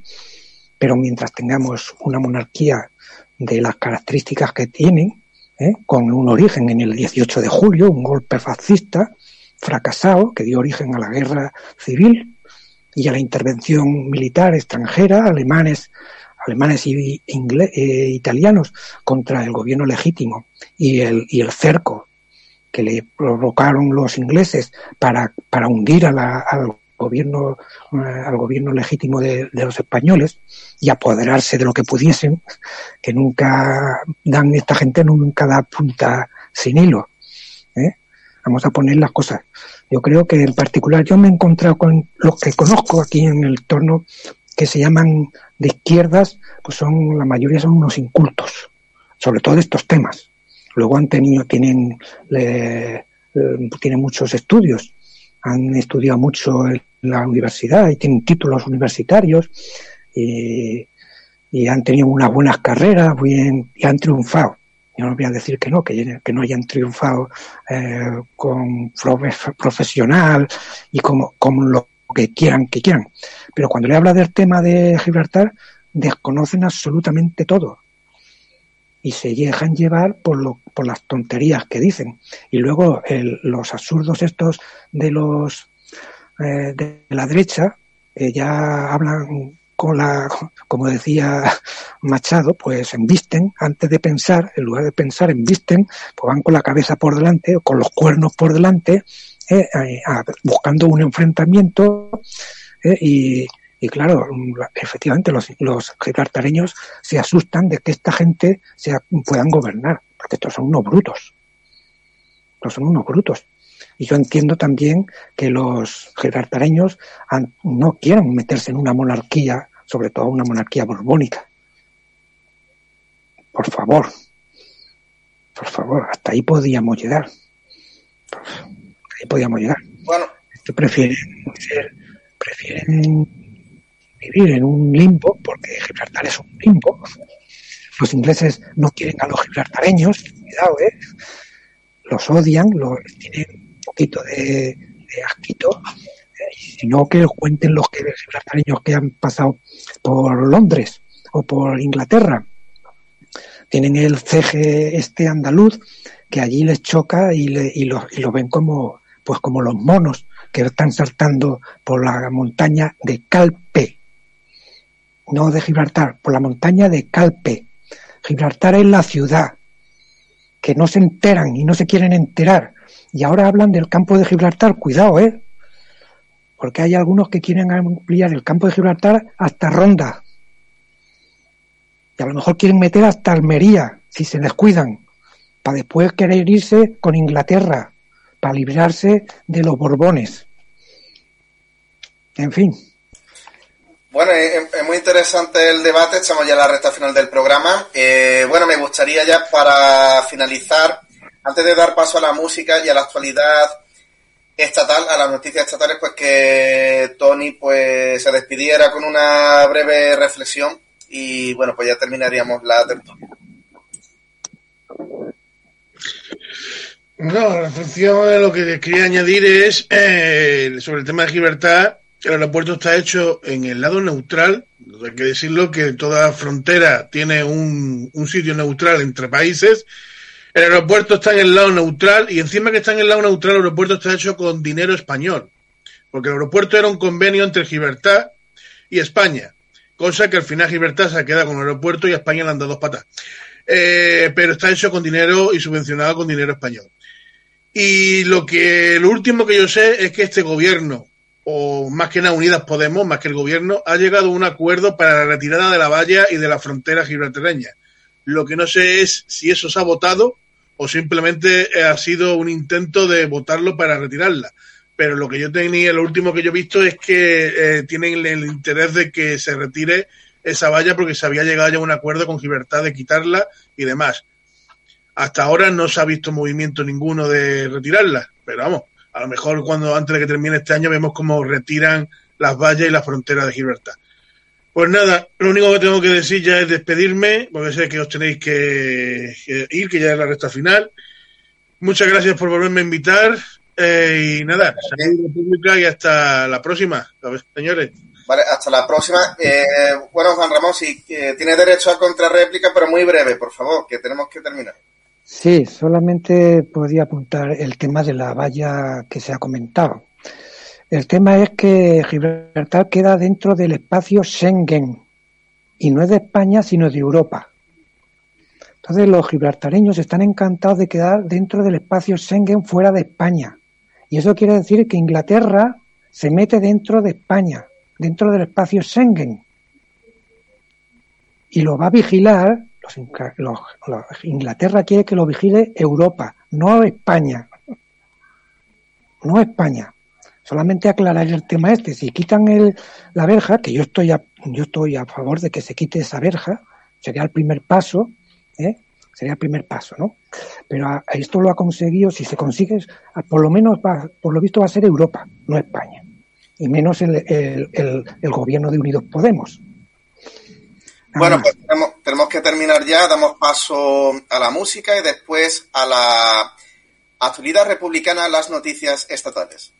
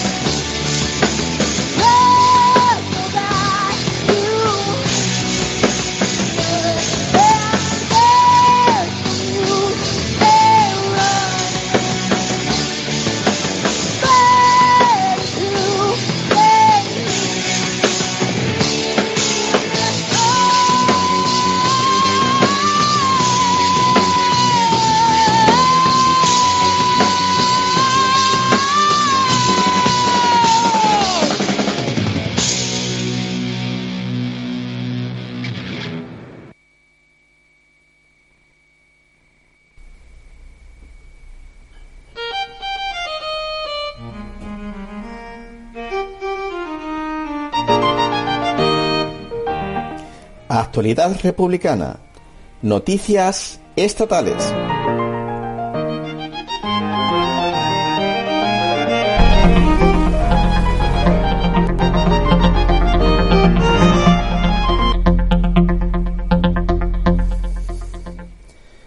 Segunda persona enviada a prisión por las protestas en apoyo a Pablo Hassel.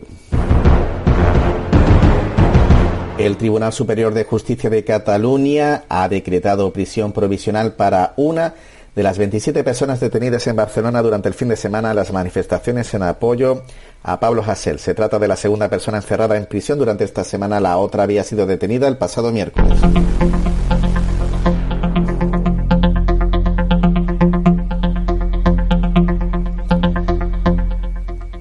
Unas grabaciones a altos mandos de la Guardia Civil demuestran que Zabalza murió tras ser torturado.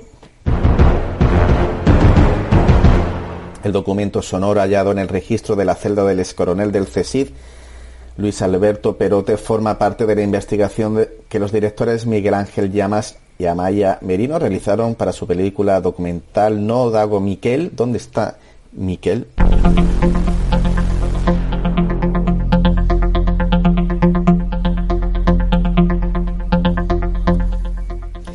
Ministerio de Defensa desoye un informe jurídico que denuncia la presencia de militares neonazis en activo en el ejército. Un grupo de ciudadanos de uniforme ha facilitado al Ministerio de Defensa un informe jurídico en el que denuncian la presencia de ideología neonazi en el ejército. Ofrecen un análisis exhaustivo y una serie de propuestas para acabar con este problema estructural. Hace dos meses el grupo Ciudadanos de Uniforme Militares Anónimos Organizados en Redes Sociales elaboró dos informes para denunciar la presencia de militares de ideología neonazi y dar argumentos jurídicos para que aborden este problema. Según ha informado a Diario El Salto, el envío de ambos informes se realizó a finales de 2020 sin que hasta el momento hayan recibido respuesta por parte del Ministerio del Gobierno y del Ministerio de Defensa eh, Margarita Robles.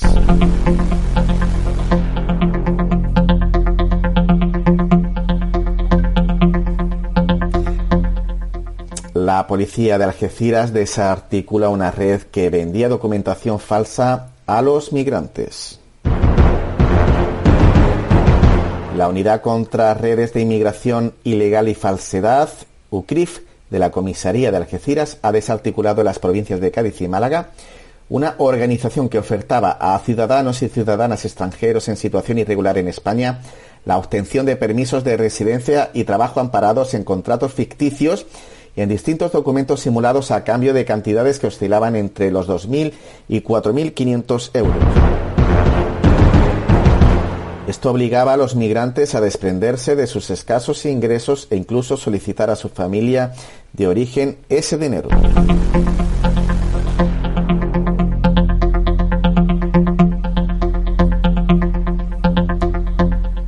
PSOE, PP, Vox y Ciudadanos votan unidos para no retirar el aforamiento Juan Carlos. El PSOE se ha mostrado contrario en votar a favor de la iniciativa presentada por Esquerra Republicana de Cataluña en el Congreso de los Diputados que insta al Gobierno a retirar el aforamiento de Juan Carlos I al entender que esta condición no supone un debilitamiento de la independencia judicial.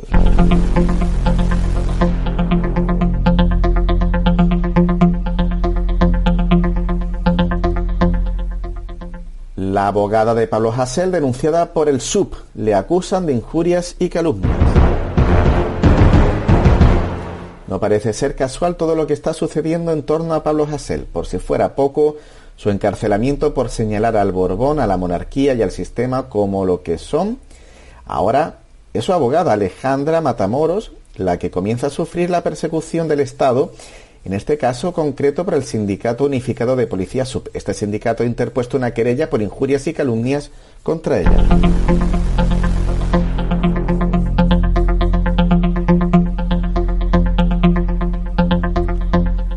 Endesa gana 1.394 millones en 2020, ocho veces más que un año antes. Abengoa, otra empresa privada en quiebra, que llama al Estado para que la rescate.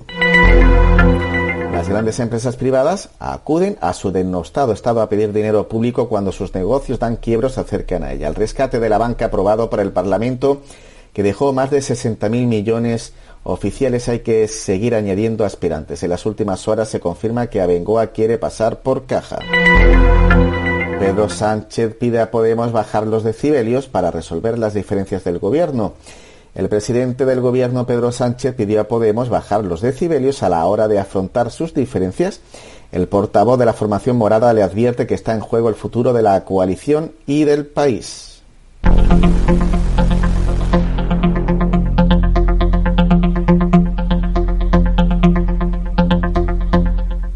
Condenan a Eroski a pagar 150.000 euros por la filtración del vídeo de las cremas de Cifuentes. El Colegio de Abogados de Madrid abre expediente deontológico a la letrada de Hassel.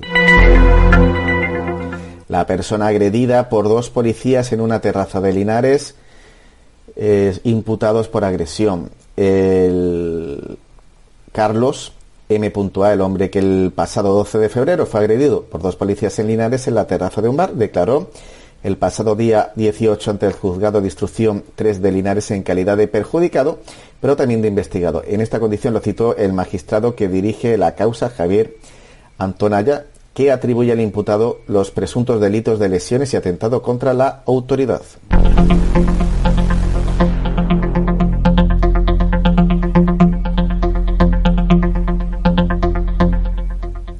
Borbón padre paga 4 millones a Hacienda y reconfirma que es un personaje siniestro. El rey emérito español Juan Carlos I ha hecho un segundo pago a Hacienda Española de 4 millones de euros para regularizar las rentas no declaradas durante varios ejercicios fiscales que suman más de 8 millones de euros en pagos en especie. Según informa el país, el ex-rey español ha hecho una segunda declaración voluntaria para evitar un encausamiento por delito fiscal.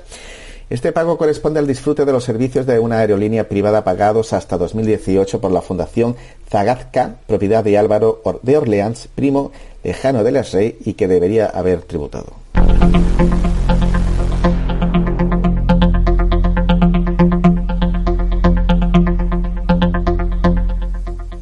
La asociación cristiana que denunció al actor Willy Toledo por cagarse en Dios lo demanda ahora por calificarla de ultraderechista.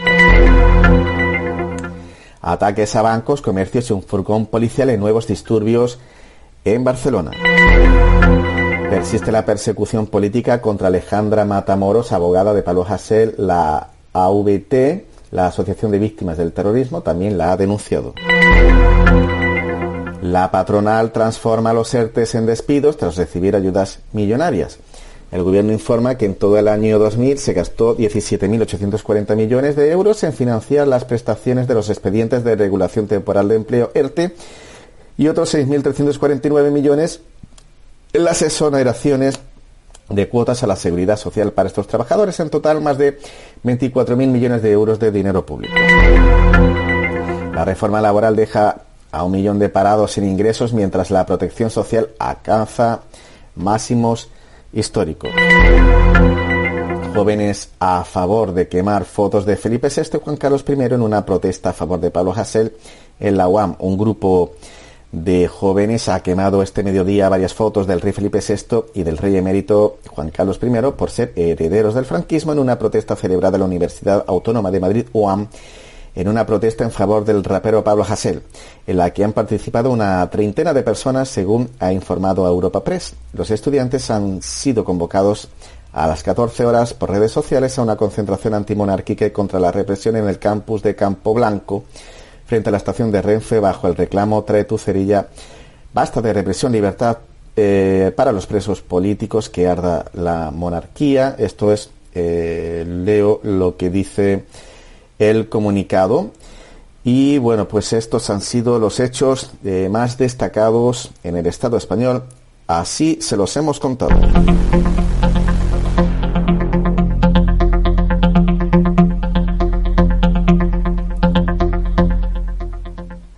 Y nada más, esto ha sido todo por hoy. Nos despedimos hasta el próximo miércoles con un Viva la República.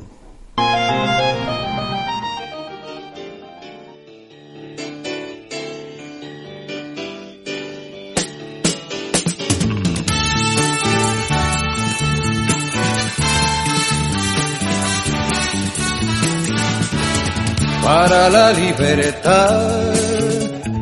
Sangro, lucho, vivo para la libertad.